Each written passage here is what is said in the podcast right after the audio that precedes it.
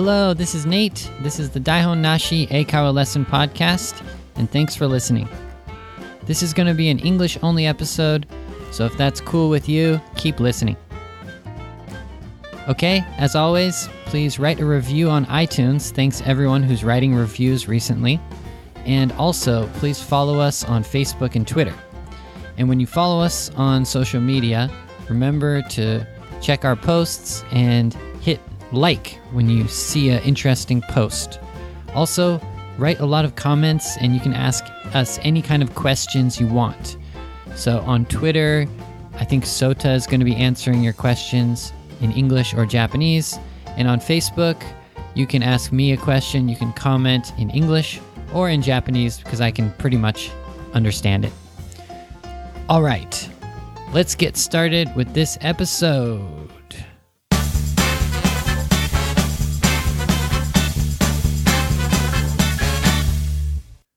Okay, what's the topic for today? Well, there's actually not really a good way to explain it, but what it's going to be is I'm going to tell you how to use the word bet, challenge, and dare.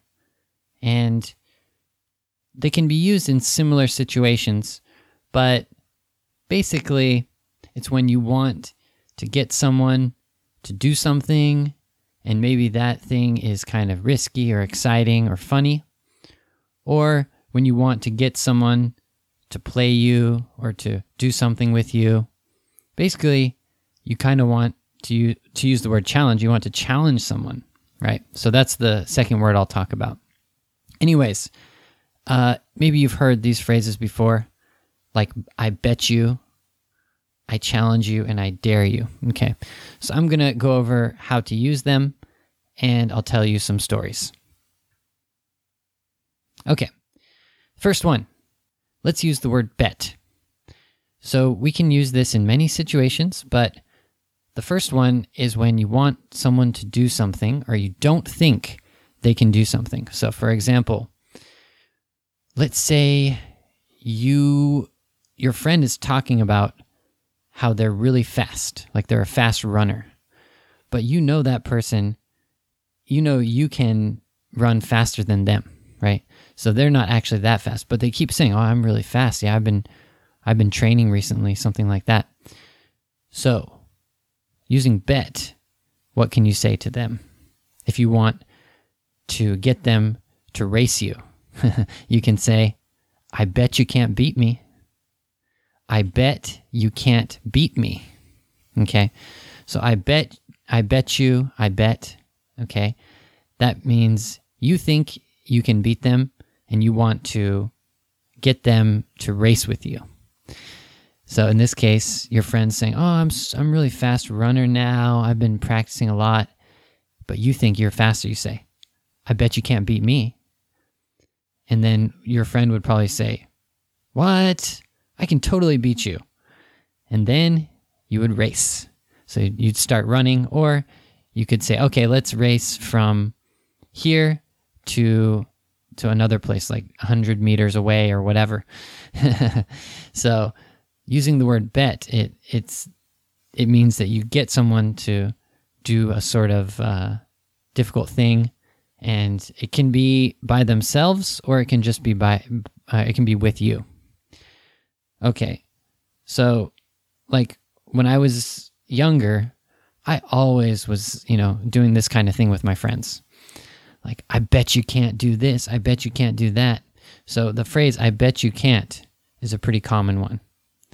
Um, i bet you could is more positive right? You're you think that they can do something so you want them to do something.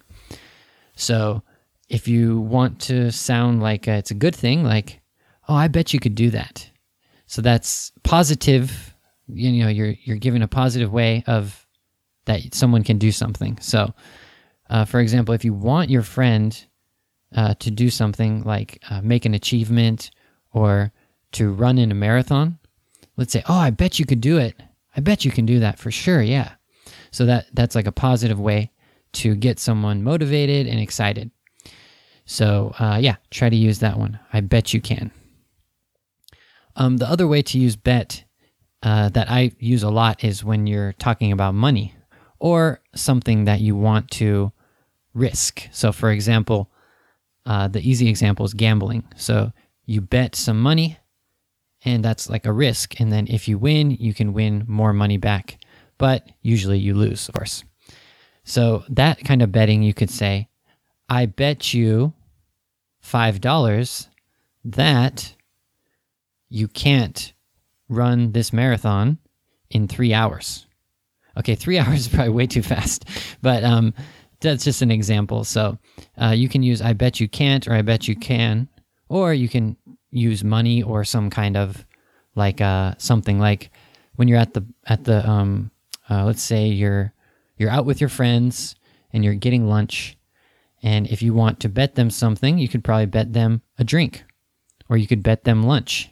So that means whoever loses has to pay for lunch or has to pay for a drink. So that's probably better uh, than betting money. Okay, so those are some different ways to use bet. And the first one was to, you know, get someone to do something or to to to you and the other person are kind of versus each other. And the other one was about money. So you put money or you put some item like a drink or dinner and whoever loses or whoever wins, it depends. Whoever loses, they have to pay or they have to buy you something, and the winner gets something.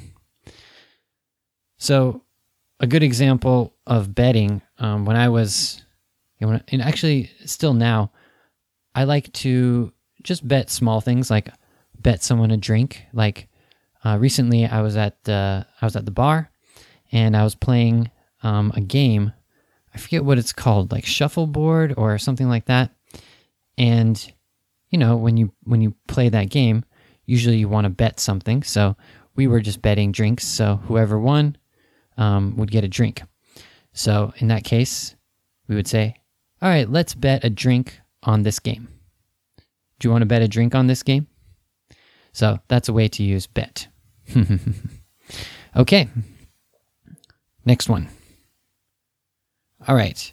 Similar one is challenge. Okay. Let's use challenge as a verb, not as a noun. In Japanese, people use the word challenge a lot, but I don't really think it's used exactly the same. I think the Japanese way to use challenge is like a challenge. That was a difficult challenge. It's like a difficult thing to do. But I think actually, no, there's another way Japanese people use it to challenge something. Yeah, so that's similar to this one. So an example would be if you think you are faster than your friend, let's get, let's use the example of running again. If you think you're faster than your friend, you could challenge them to a race. So that's very similar to betting them that you can um, beat them in a race. So the difference in challenge is that usually uh, in casual situation, we don't say, I challenge you to a race. Okay. That's okay. That's a more formal way to say it. Um, I'm not sure if people say that now. Um, if you're being more formal, if it's not your friend or something, you might say, um, I'd like to challenge you to a game of horse. Okay, what's that? So that's like when you play basketball and it's H O R S E. I don't know if anyone knows this game, but how you play it is that uh, you shoot um, a basket, so like basketball, and if you make the shot, the other person has to shoot the same shot. And if they miss it, then they get H. And then you can go again, and whoever misses, so five shots, so H O R S E, that person loses. So you could say, like, oh, I challenge you to a game of horse. But as I said, challenge is a little more formal. And you don't really need to say, I challenge you, but we can use the phrase like, I challenged John to a game of horse. We can use that thinking back, telling a story. So if you're telling your friend a story, you say, "Oh yeah, I was at the um, I was at the uh, basketball park. And basketball park, I don't know what that is. I was at the park, and I was playing basketball, and then uh, this kid challenged me to a game of horse. Okay, so in that way, you can use challenged if it's talking about the past or something like that, or the future. But it's like a third person, if you can understand that. Um, so yeah, so when you challenge someone to a game, challenge someone to a race, challenge someone to do something. So uh, I challenge you to uh, get an A in this class. Okay, that's a more positive thing. Like in in America, we have to get an A in the class to have a perfect grade. So maybe your parents would say, "I challenge you to get an A," but it's a little too formal. So you'd probably say, uh, "You should get an A," or um, "You can get an A," or something like that. Um, but like using using the word "I challenge you," I guess it's a little bit more formal. So uh, speaking, we don't use it as much. Uh, in that situation where you want to challenge someone, you'd probably just use casual English, like uh, if you like, hey, let's play a game of horse, or uh, play a game of horse with me, or uh, I think I can beat you. Let's let's try a game of horse. Do you want to play a game of horse? Okay, you're probably wondering what. The, why do I keep saying the word horse? I don't know because when I was a kid, I always played horse with my friends. So I guess it was just a popular game to, you know, challenge people at. And actually one of my actually knows the person my neighbor who lived across from me, he had a basketball hoop in his front yard. So after school, me and my friends would be hanging out, you know, at my house and we'd go outside and eventually we'd, you know, start playing basketball and someone would always challenge someone to a game of horse and then we'd play more and more and more. I wasn't really good at basketball, but horse is fun because you can just take shots and then the other person has to take the same shot, as I said before. Anyways, does anyone know the game horse? Is that popular in Japan? Anyways, let me know. You can challenge uh, someone to any kind of game. I'm just using the example of horse. You can challenge someone to a game of tennis, challenge someone to, you know, a race, challenge someone to you know, a game of ping pong or something. So, doesn't matter what kind of game it is. Okay. The last one I want to talk about is to dare someone. To dare. So, dare is D A R E, dare. So, this one is used more when you want someone to do something a little bit exciting or maybe scary or a little bit risky. And you could say, I dare you to call your crush right now. Okay. So, what's a crush? C R U S H, crush. That's the person that you like, but usually it's kind of like a secret. So, for example, when you're, you know, in school, like junior high school, high school, or something, and there's someone you like, but it's kind of a secret. So, it's really scary to imagine like calling them on the phone. So, your friend would dare you to do that. So we use dare when it's something like challenging someone to do a little bit scary thing or maybe exciting thing. Um, we use that a lot for that kind of situation. So thinking about dare, like I'm I'm thinking back and my friends always like to do fun and exciting things like dare people to do stuff. And actually one of the interesting games uh, in America is called Truth or Dare.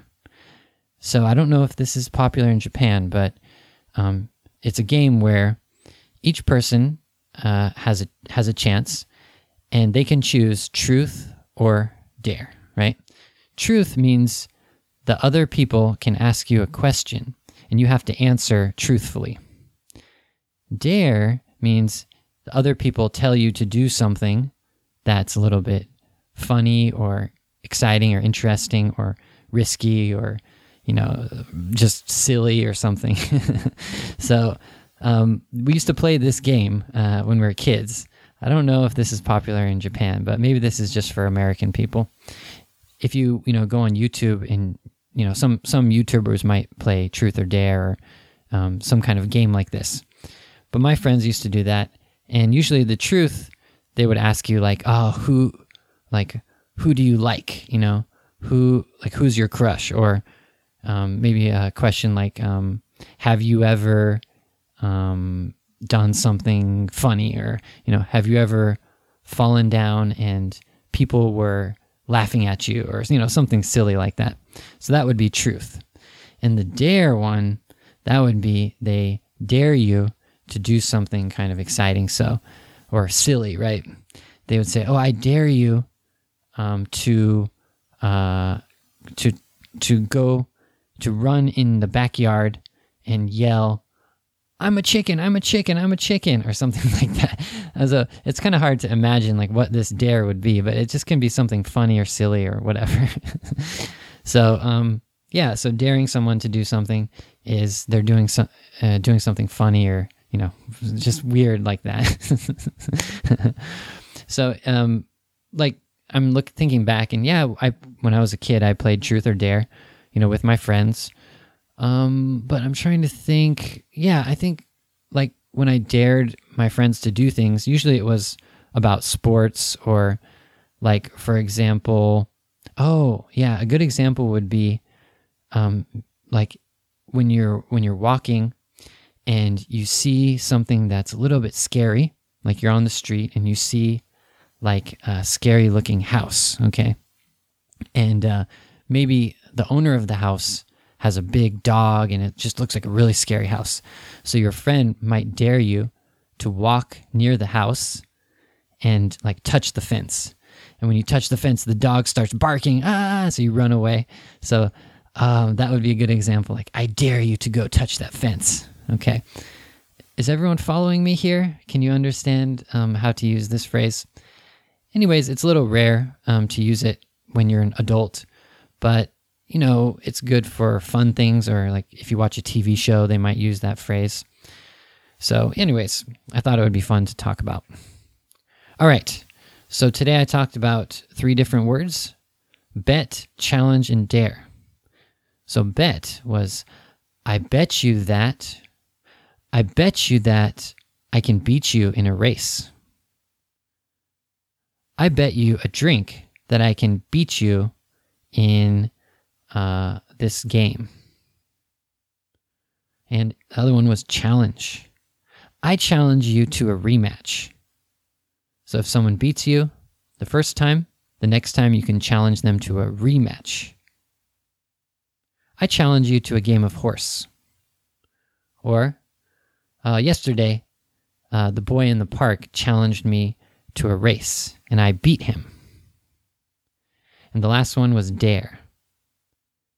I dare you to go touch that fence. I dare you to call your crush right now. Okay. So, can you use these phrases in the future? I hope so. If you have any questions about these, uh, let me know. I tried to give some examples, some stories, and I tried to give you the kind of uh, easy sentence that you can use. So, if you do some sort of study abroad program and you know you're having fun, so I think American people like to have fun and we like to bet and we like to challenge people and we like to dare people. So, don't be surprised if American people are always challenging you to games and betting you some drinks or something. So it's just fun to, you know, experience this, uh, you know, just just having fun and like it's kind of like a competitive thing. So playing sports, doing games, stuff like that. All right, that's all for today. I hope you could understand okay. I, spe- I was speaking a little fast. I want everyone to really improve their listening skill. So I really want to speak kind of like natural English. So let me know. Could you understand? You know, is it uh, too easy, too difficult? I really want to challenge everyone. I want to, I bet you can't. I dare you to improve your English skill. it's a little hard to use those three phrases for the one situation, but eh, I made it work a little bit. All right. As always, please write a review on iTunes. thank you so much if you already wrote a review. We have like over 200 reviews, and we want like 300, 400, 500 reviews. So if you didn't write a review, go write it now. You have one review, so go do it. Thank you so much. Also, please follow us on Facebook and Twitter. Uh, that's where you can make a request, you can ask us a question, and please like our posts. We want to get a bigger audience. So you can help us by sharing, by liking our stuff. Thank you so much. and I'll see you on Saturday. Goodbye.